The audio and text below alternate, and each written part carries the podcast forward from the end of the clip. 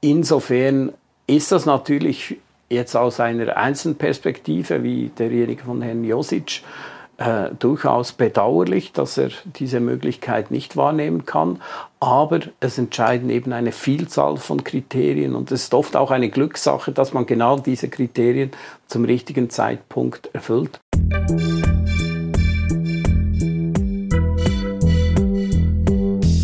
Willkommen bei Studio Libero, dem Podcast des Schweizer Monats der Autorenzeitschrift für Politik, Wirtschaft und Kultur.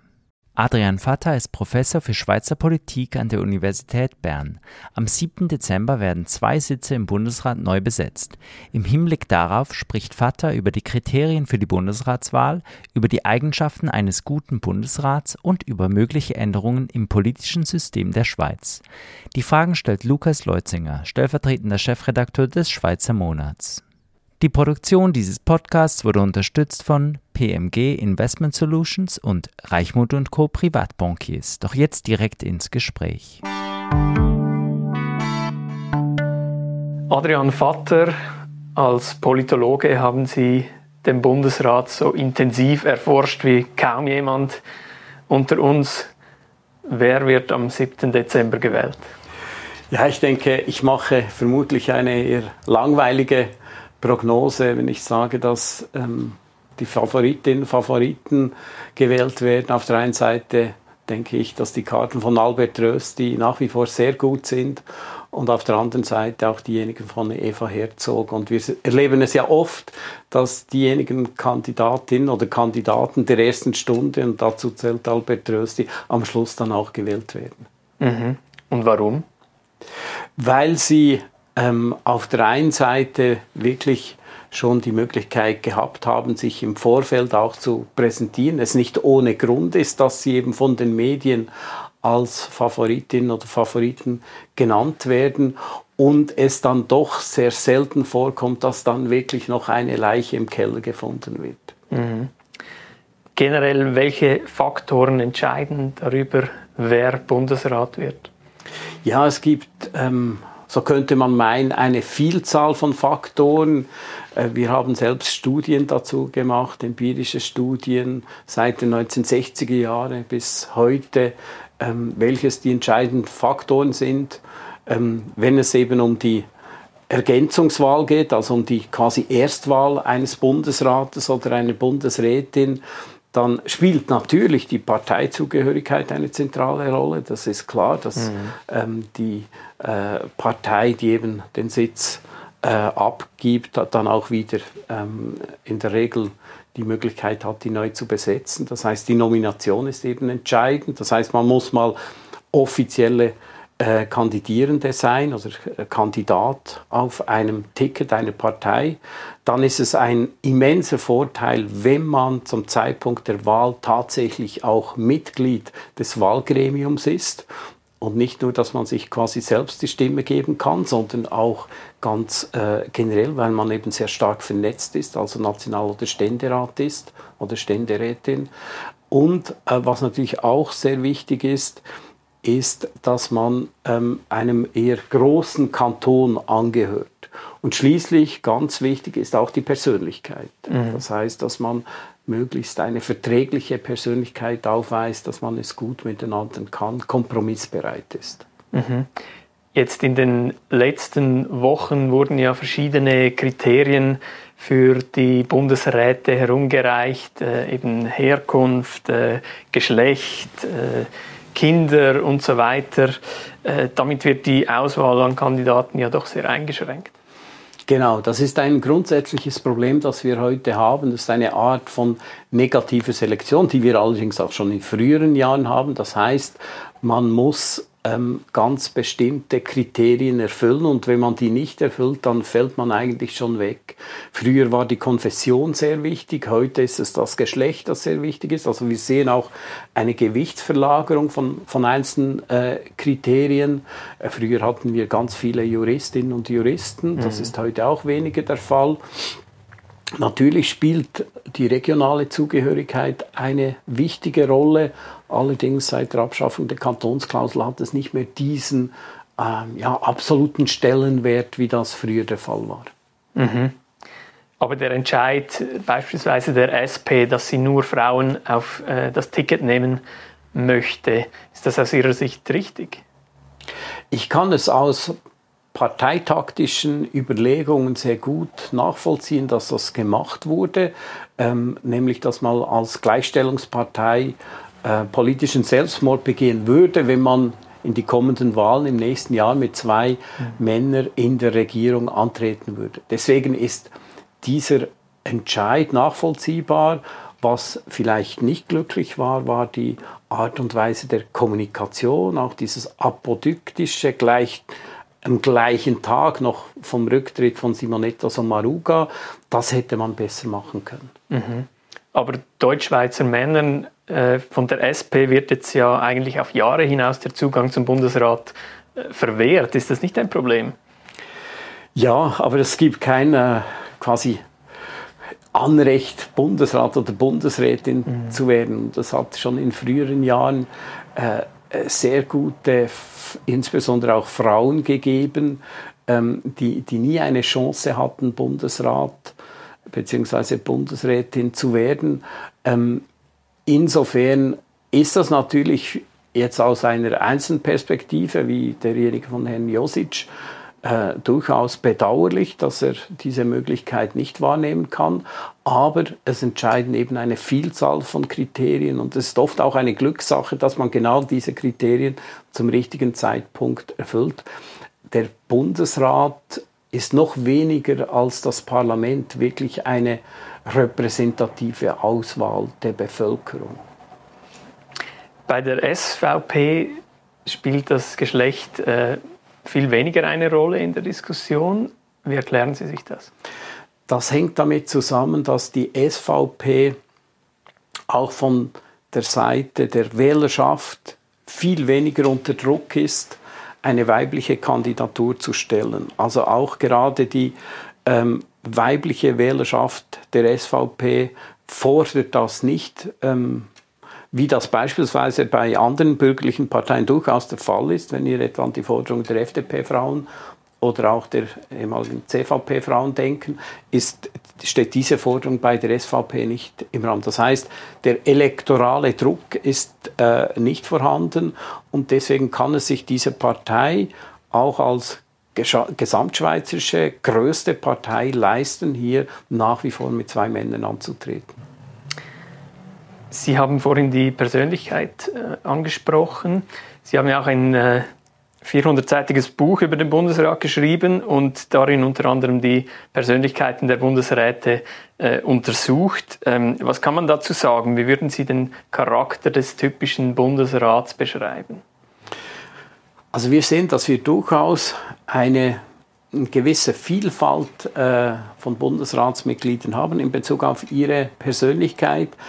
Ähm, wir sehen auf der anderen Seite, dass es schon ein gewisses Muster gibt, das sich über die Jahre in der Nachkriegszeit herausgebildet hat.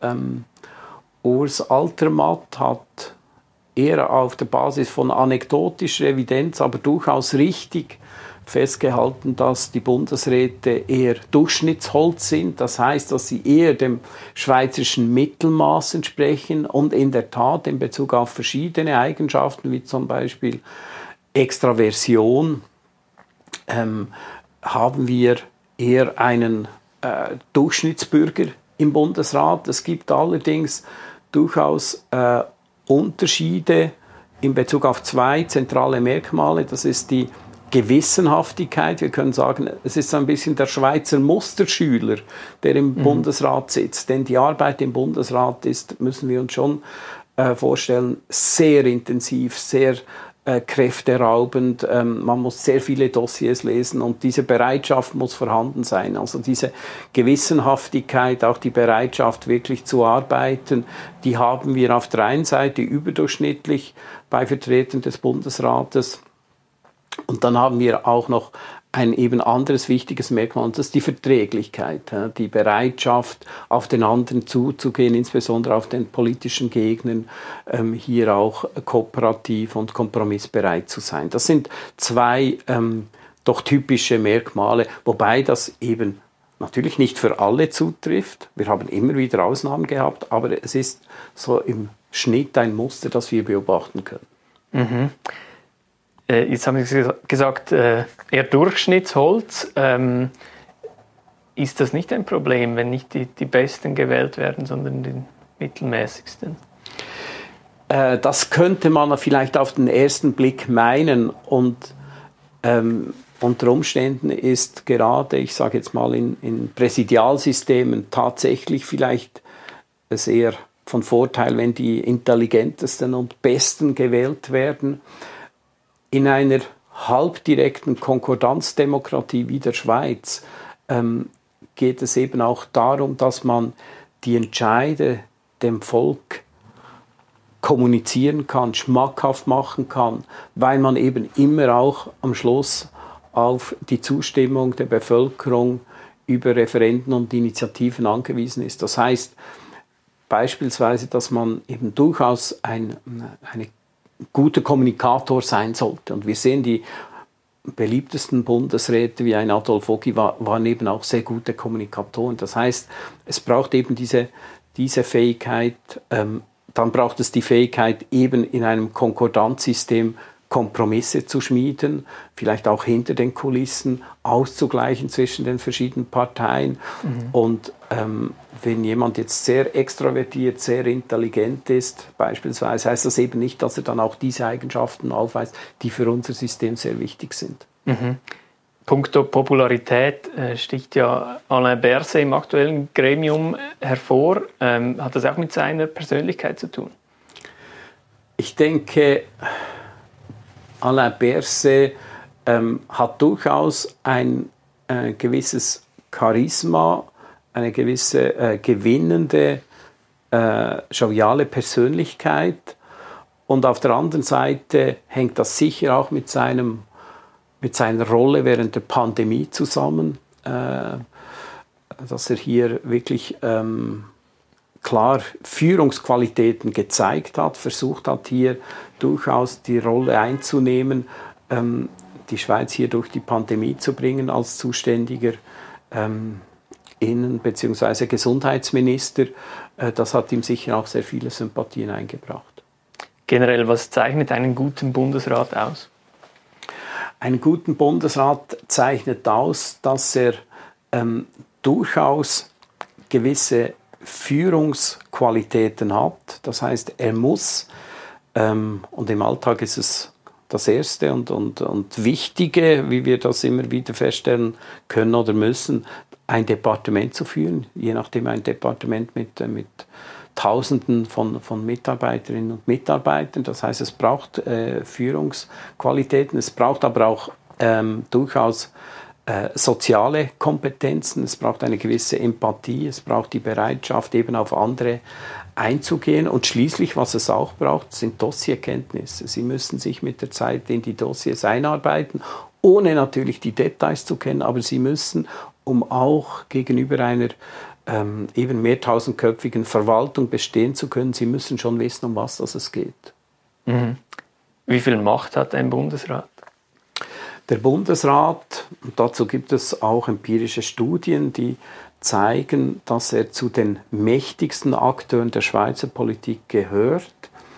Und zwar deshalb, weil er einer der wenigen Akteure ist, der von Beginn eines Entscheidungsprozesses bis am Schluss dabei ist. Also wenn es um die Initiierung einer Vorlage geht, wenn es darum geht, dann die ersten Entwürfe auszuarbeiten, äh, wenn es dann in die Expertenkommission geht, er leitet das Vernehmlassungsverfahren, er ist dann im parlamentarischen Prozess dabei, ähm, schließlich ganz wichtig, er ähm, legt beispielsweise die Abstimmungstermine fest, ist im Abstimmungskampf aktiv und dann auch, wenn es um den Vollzug geht, beispielsweise durch Verordnungen. Also alleine dadurch, dass er immer dabei ist, im Gegensatz zu den meisten Akteuren, hat er einen starken Einfluss und er gehört heute ähm, eigentlich eher ähm, noch stärker zu den mächtigen, zum mächtigen Kern äh, der Schweizer Politikakteure, als das noch etwa in den 1970er Jahren der Fall war. Mhm. Also die Macht hat sich äh, zugunsten des Bundesrats verschoben. Er war schon, er, er zählte schon immer zu, mhm. den, zu den mächtigsten Akteuren, aber ähm, es hat durchaus äh, eine, eine gewisse Verschiebung gegeben. Ähm, es sind aber beispielsweise auch einzelne Parteien, die einflussreicher geworden sind. Die SVP beispielsweise ähm, hat klar an, an Einfluss gewonnen, währenddem bestimmte Verbände, ähm, Gewerbeverband beispielsweise, eher an Einfluss verloren haben im Verlauf der Zeit. Mhm. Die Grünen erheben Anspruch auf einen Bundesratssitz und trotzdem haben sie nun bei den beiden frei gewordenen Sitzen auf eine Kandidatur verzichtet. Äh, ein Fehler? Man kann es als Fehler betrachten, äh, denn die Chance, jetzt einen Bundesratssitz zu holen, ist mit Bestimmtheit höher als in einem Jahr, wenn es dann darum geht, frisch gewählte Bundesrätinnen und Bundesräte zu bestätigen. Da wird wahrscheinlich die Beißhemmung des Parlaments äh, deutlich größer sein als jetzt. Allerdings muss man sich nichts vormachen.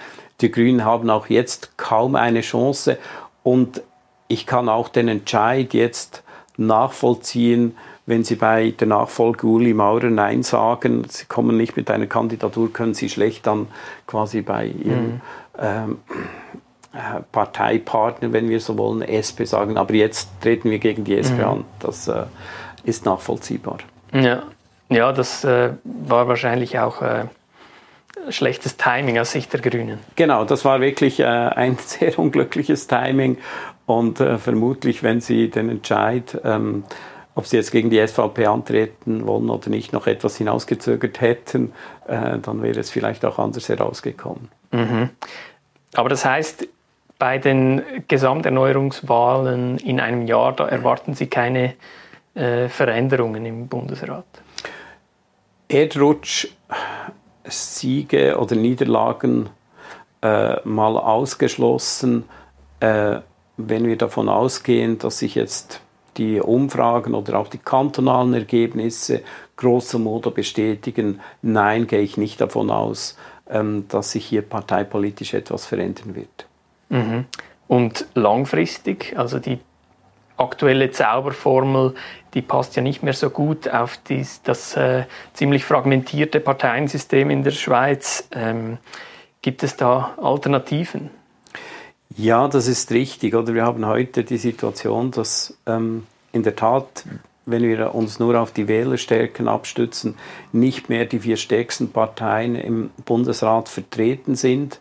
Ähm, wir sehen allerdings auch, wenn wir die Geschichte äh, des Bundesstaates uns anschauen, dass es immer mindestens zwei Wahlbestätigungen brauchte, bis man dann Anspruch hatte auf einen entsprechenden Sitz im Bundesrat.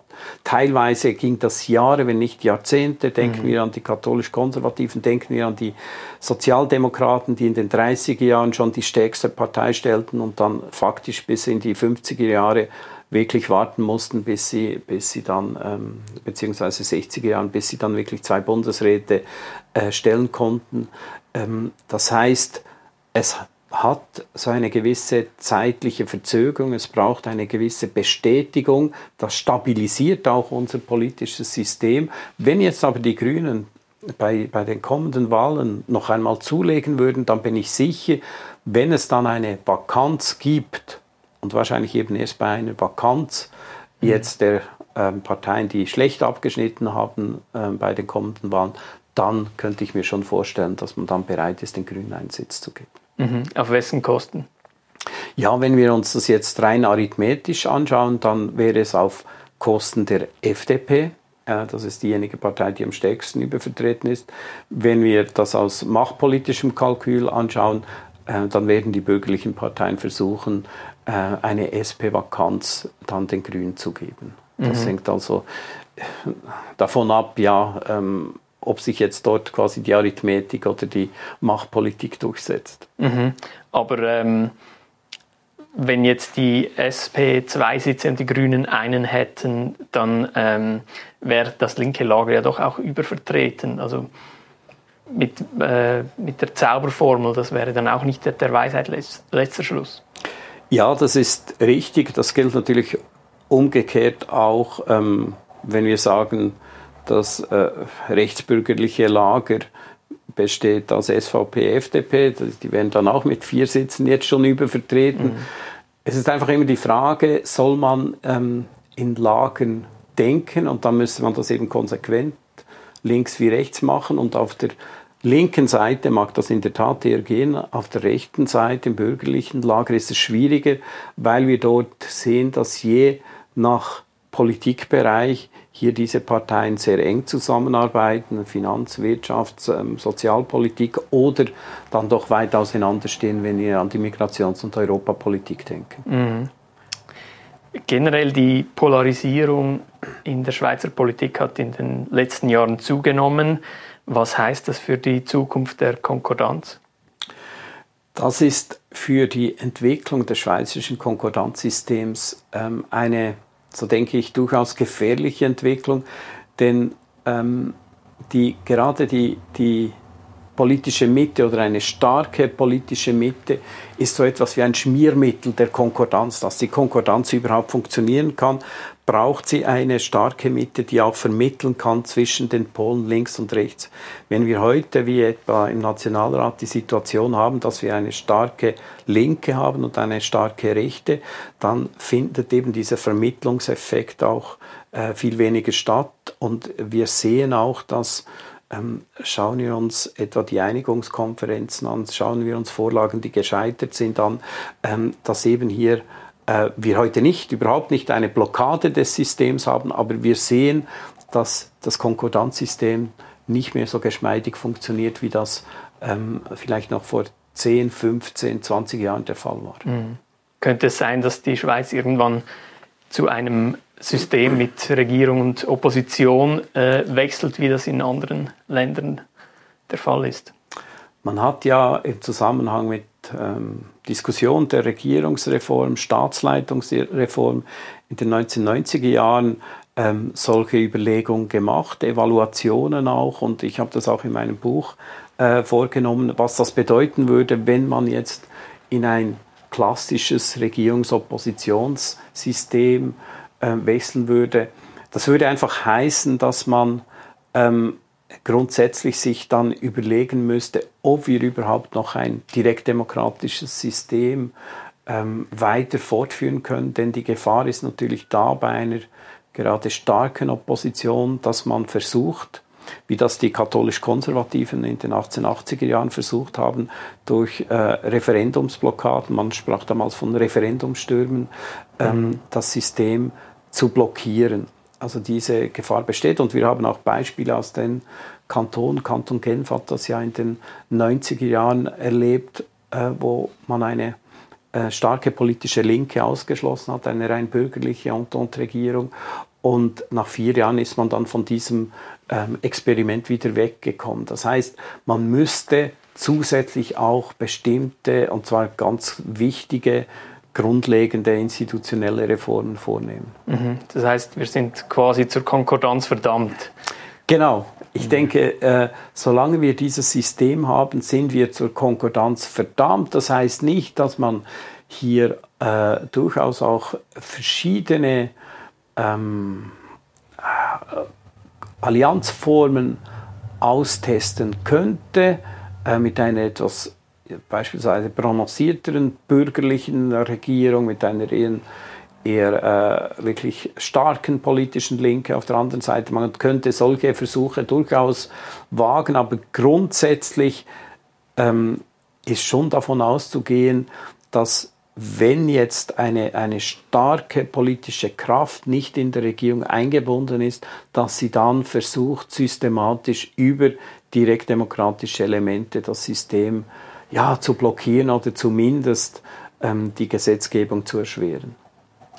Für Ihr Buch haben Sie zahlreiche amtierende und ehemalige Bundesräte befragt. Gibt es jemanden, der Sie besonders beeindruckt hat? Ähm, mich haben verschiedene äh, Persönlichkeiten stark beeindruckt. Mich hat eine Elisabeth Kopp äh, sehr beeindruckt ähm, mit ihrem Werdegang als erste Bundesrätin, die ganze auch persönliche Tragik, die sie erlebt hat ähm, und äh, wie sie auch mir sehr äh, ja, mit, mit starken Worten ähm, schildern konnte, wie sie, wie sie diese Situation äh, äh, kurz vor und nach ihrem Rücktritt erlebt hat, also wo, wo wirklich eben auch ähm, ja, diese ganze Tragik äh, äh, dieser Coop-Affäre zum Ausdruck gekommen ist. Ähm, das, war, das war sehr beeindruckend. Die Gespräche mit Adolf Ogi, die, mehrere, die ich geführt habe, fand ich immer äh, äh, sehr interessant, sehr intensiv. Ich hatte auch noch ein Gespräch mit ähm, Altbundesrat Flavio Gotti, kurz bevor er gestorben ist. Das, das hat mich auch äh, durchaus sehr berührt.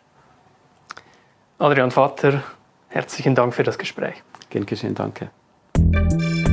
Das war Studio Libero, ein Podcast des Schweizer Monats. Weitere Informationen finden Sie unter www.schweizermonat.ch.